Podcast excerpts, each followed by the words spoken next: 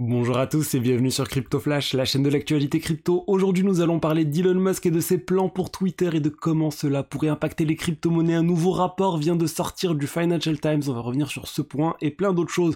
Notamment, on va parler des NFT sur Solana avec un format de royalties qui est en train d'être imposé. Je vais aussi vous parler de Celsius, de nouvelles révélations sur cette plateforme. On va parler aussi de Layer 0. Il se passe des choses autour de ce projet et de plein d'autres choses. N'hésitez pas à vous abonner à la chaîne chaîne et activez la cloche pour ne rater aucune vidéo. Vous pouvez aussi me suivre sur Twitter. Vous avez le lien dans la description. Alors au niveau du cours des crypto-monnaies, c'est assez stable aujourd'hui. Dans sa globalité, le marché, il fait plus 0,02%, donc il s'est pas passé grand chose, si ce n'est pour une crypto-monnaie comme d'habitude, en lien avec Elon Musk. Je vais parler de ça tout de suite. Et juste avant, je viens d'envoyer ma newsletter avec le top 5 des meilleures actualités crypto de la semaine. On parle notamment de Ordinaz, le projet NFT et de plein d'autres choses. N'hésitez pas à vous inscrire, vous avez le lien dans la description j'aborde aussi un nouveau projet, euh, enfin un projet qui fait pas mal de bruit en ce moment, Kanto, c'est euh, pour les membres euh, premium. Commençons par, par Elon Musk, du coup tout simplement regardez ce nouvel article du Financial Times qui vient d'être publié. Il nous parle en fait de la vision qu'a Elon Musk pour Twitter et surtout des paiements. Comment vont être intégrés les paiements sur Twitter? Et en fait, ça aborde le fait que Elon Musk est en train de rendre Twitter une super app, un peu comme WeChat aux États-Unis. Euh, en Chine, il avait parlé de ça à plusieurs reprises. Là, en fait, on apprend que, que Twitter vient de demander des licences pour être opérateur de paiement dans plein d'États aux États-Unis, même une licence fédérale. Ils sont en train de travailler sur tout ça d'ici un an. Ils comptent avoir tout ce qu'il faut au niveau licence aux États-Unis. Et je pense que ce qui intéresse tout le monde, c'est sur l'aspect crypto.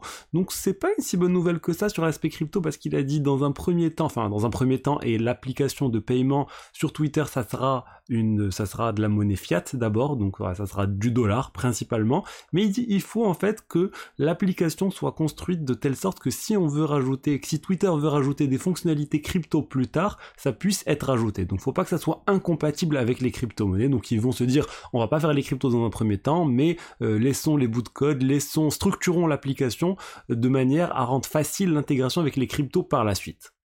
Alors du coup forcément quand on parle de crypto, d'Elon Musk et de Twitter, qu'est-ce qui se passe? Eh ben on a le Dogecoin qui est en hausse. Et le Dogecoin fait plus 7,6% suite à tout ça, euh, parce qu'on sait que le Dogecoin c'est la crypto-monnaie on va dire favorite d'Elon Musk. Il aime bien le Bitcoin, l'Ether, mais le Doge ça reste sa crypto. Il, avait, il a dit clairement à plusieurs reprises que pour lui le Doge ça serait vraiment drôle si le Doge devient la monnaie euh, mondiale il dit en fait que ce qui serait le plus drôle, ça serait que le, Dogecoin devient la monnaie euh, mondiale utilisée par tout le monde, et du coup pour lui c'est le plus probable aussi. Bon, il le dit un peu en rigolant, mais ça serait quand même drôle si ça arrive, Dogecoin euh, qui remplace toutes les cryptos.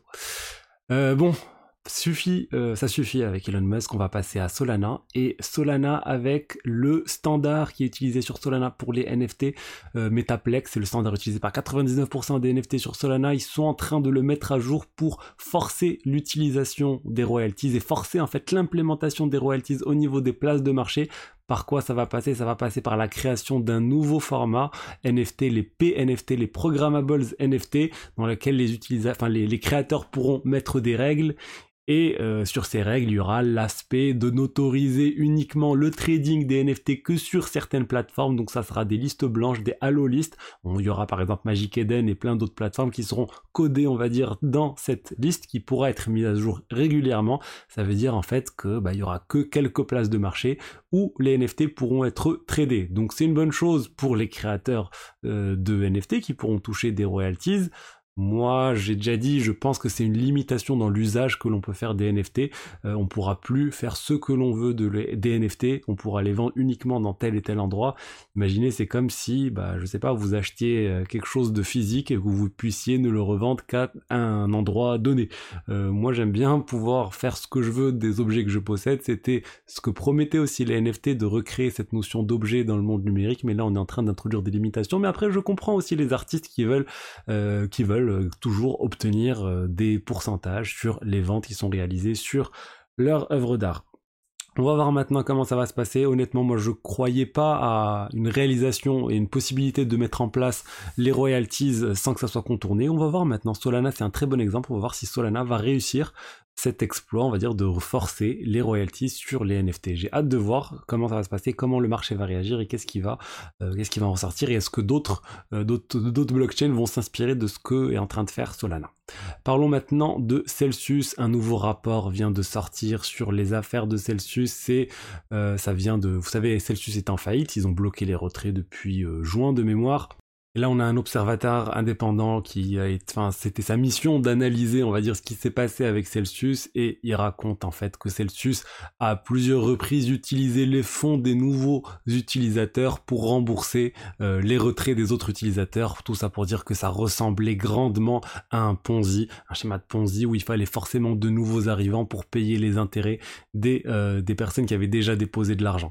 Donc bon, on, s'en doutait un petit peu, on savait qu'il y avait des choses pas très nettes qui avaient lieu, eu lieu sur Celsius. On sait aussi, on a eu la confirmation qu'ils utilisaient aussi les fonds des utilisateurs pour pumper leur propre token Cell, que les euh, hauts dirigeants ont vendu euh, pas mal d'argent et ont pu cash out, euh, voilà, plus de 68 millions de dollars de tokens Cell de pour Machinsky, donc le, président de, de, de Celsius, et d'autres personnes aussi ont pu vendre beaucoup d'argent. Donc malheureusement, on est en train de voir qu'il y avait vraiment plein plein de choses pas très nettes. C'est en train de se confirmer que Celsius, eh ben, il faisait les choses vraiment euh, dans, euh, dans, un, dans un manque de transparence totale en fait et sans dire aux utilisateurs les vrais risques qu'ils couraient réellement.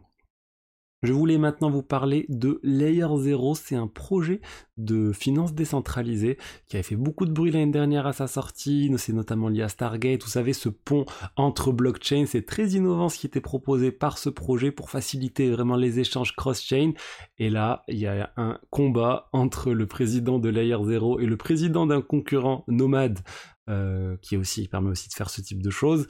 Et en fait, le président de Nomad accuse Layer Zero d'avoir mis en place des backdoors donc des portes dérobées, des choses qui permettent en fait à, à, l'équipe qui est derrière Layer 0 de pouvoir faire euh, ce qu'elle veut sur tous les protocoles qui ont été déployés en utilisant la technologie Layer 0.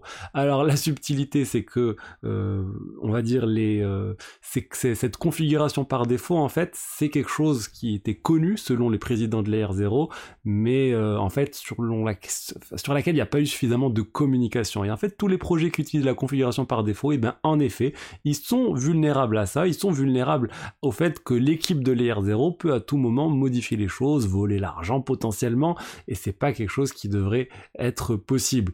Euh, le président de l'ER 0 encourage l'ensemble des équipes à modifier cette configuration par défaut, mais il admet que la plupart des personnes ne le font pas actuellement, et du coup ces vulnérabilités restent quand même bien présentes à l'heure actuelle.